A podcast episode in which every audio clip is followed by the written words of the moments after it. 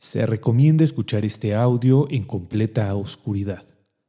De ser posible, con audífonos. Trate de escapar por un momento de la realidad. Y como decía aquel mítico programa de radio, apague la luz y escuche.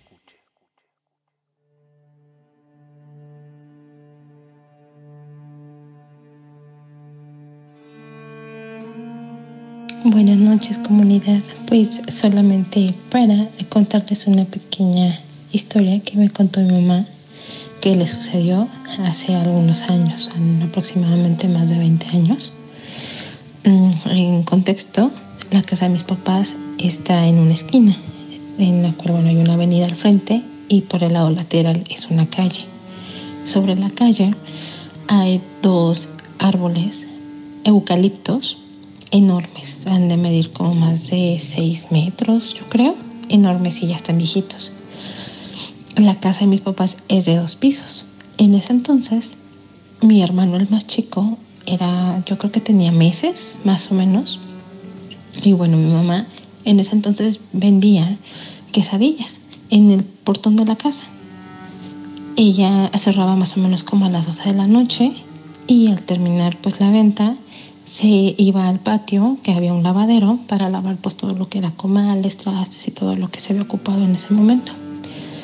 Una de esas madrugadas, este, pues obviamente todos dormidos, bueno, mis hermanos y el más chiquito, pues que era un bebé, pues totalmente dormido. Y ella recuerda que mientras estaba lavando todo, escuchó un aleteo, pero de un ave súper, súper grande y pesada. Y escuché así como el aleteo y incluso se movieron las hojas de los árboles.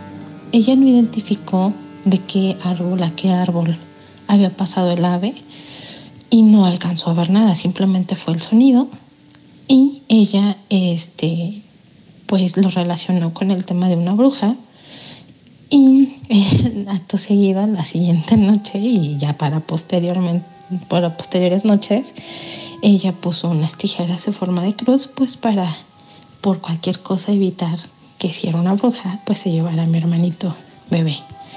Es una historia muy pequeña, pero pues la comparto con ustedes. Pasen bonita noche.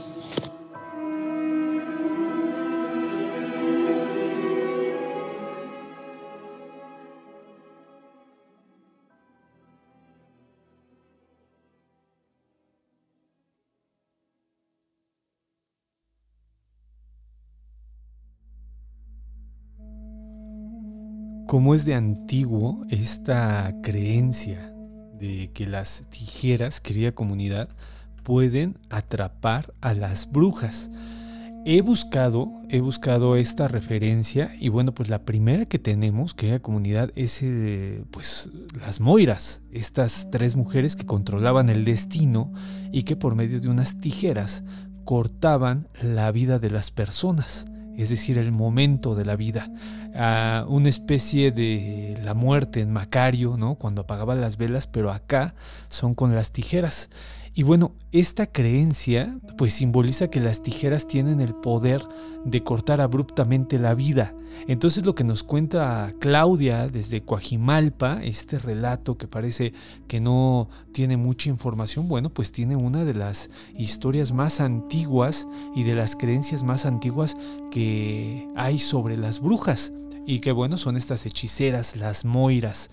Por eso se cree que las tijeras toman presas a las brujas. Es bien interesante porque en otro tipo de relatos vamos a encontrar que eh, aparte de que se convierten en lechuzas, que ahorita hablaré por qué se convierten en lechuzas, eh, dejan sus pies dejan sus piernas para irse a volar. Esta creencia no es latinoamericana, sino es del País Vasco. Entonces fíjense cómo las historias no tienen nacionalidad, sino que se están moviendo constantemente. Ahora, bien interesante esto de la lechuza porque la lechuza es un animal nocturno, por eso se cree que la lechuza es un animal de mal agüero. En las tradiciones europeas se pensaba que la lechuza estaba relacionada también con las tormentas, Pero ¿qué creen?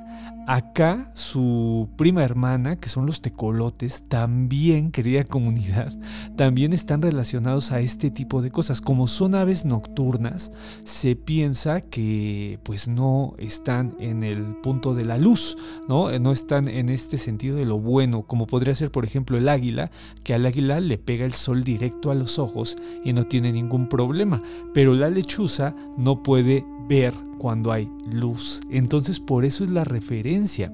Hay algunas diosas como la diosa Atenea que es representada justo con la lechuza porque también se pensaba que la lechuza podía ver más allá de lo que podría ver cualquier otra ave. Por eso siempre estaba en la oscuridad.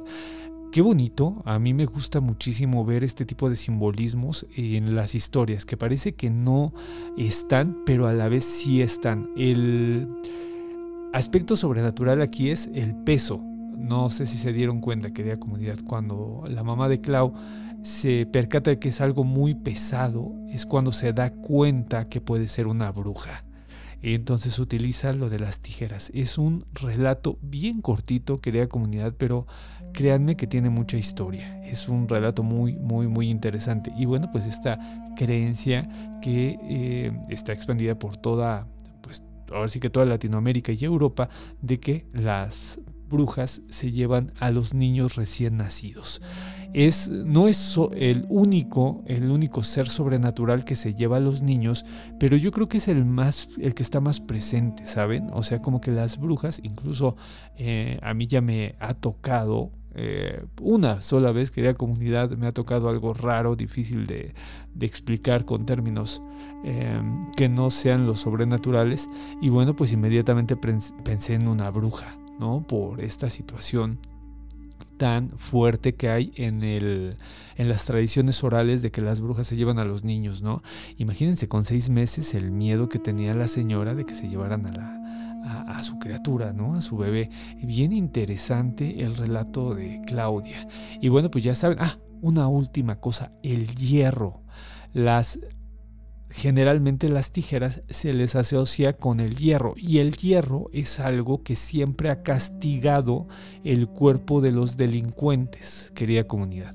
Antes, por ejemplo, si alguien era un criminal peligroso, estoy hablando de la Edad Media, se, eh, se le enterraba con pies eh, con zapatos de hierro para que no se saliera. Esta costumbre también la tenían los vikingos, que era comunidad. Entonces fíjense qué interesante. En los cuentos de, de Andersen y los cuentos de Grimm vamos a, eh, encontrar varios relatos de eh, personas que tienen que caminar con pies de hierro o con zapatos de hierro. Bueno, están haciendo alusión a que fueron castigados o que son almas en pena. Entonces fíjense, las tijeras así solitas pues no dicen nada, pero ya cuando uno le empieza a rascar, cuando uno empieza a buscar cuál es el significado y por qué la gente cree que las tijeras son tan poderosas contra las brujas, se dan cuenta, pues se va dando uno cuenta de que tiene mucha historia detrás. Las moiras, esta idea de que se corta la vida de tajo, las tijeras tienen el poder de cortar la vida de tajo y bueno, pues el hierro con el que se hacen. Bien interesante, querida comunidad, un relato muy cortito. La verdad yo tenía ganas de que fuera algo muy, muy, muy pequeñito para que lo disfrutaran, para que no se cansaran al escucharle. Y bueno, pues, eh, insisto, ¿no? Si ustedes tienen algún relato que quieran que lo analicemos, yo tengo la responsabilidad de analizar todos los relatos que me llegan. Entonces tengan la seguridad de que lo voy a hacer. Y si no me han mandado relatos, pues recuerden que está eh, la oportunidad, ¿no? La opción de mandarlo por audio de WhatsApp al 55 74 67 36 43. Repito, es el 55 74 67 36 43. Y bueno, mándenlo en audio y yo lo hago fantasmalogía. Espero que les haya gustado este pequeño, este breve relato. A mí me fascinó porque me dio la oportunidad de hablar sobre una de las creencias más antiguas y es que las tijeras pueden atacar a las brujas. Me fascina esta idea, ¿no? De que algo tan cotidiano pueda, pueda destruir a uno de los seres que han vivido en la historia sobrenatural de la sociedad por tanto tiempo, ¿no? Algo tan cotidiano como las tijeras. ¿Qué tal, no? Bueno, Pues yo soy Chuy Campos, me pueden buscar en Twitter como arroba chuy-campos. Y recuerden que este domingo a las 10 de la noche vamos a terminar con nuestra serie de animales sagrados. Y ya le toca a los canes. Vamos a hablar de la importancia que tienen los canes en el mundo sobrenatural. Bueno, pues nos estamos escuchando hasta la próxima semana. Y bueno, el domingo en el Sensacional. Nos vemos.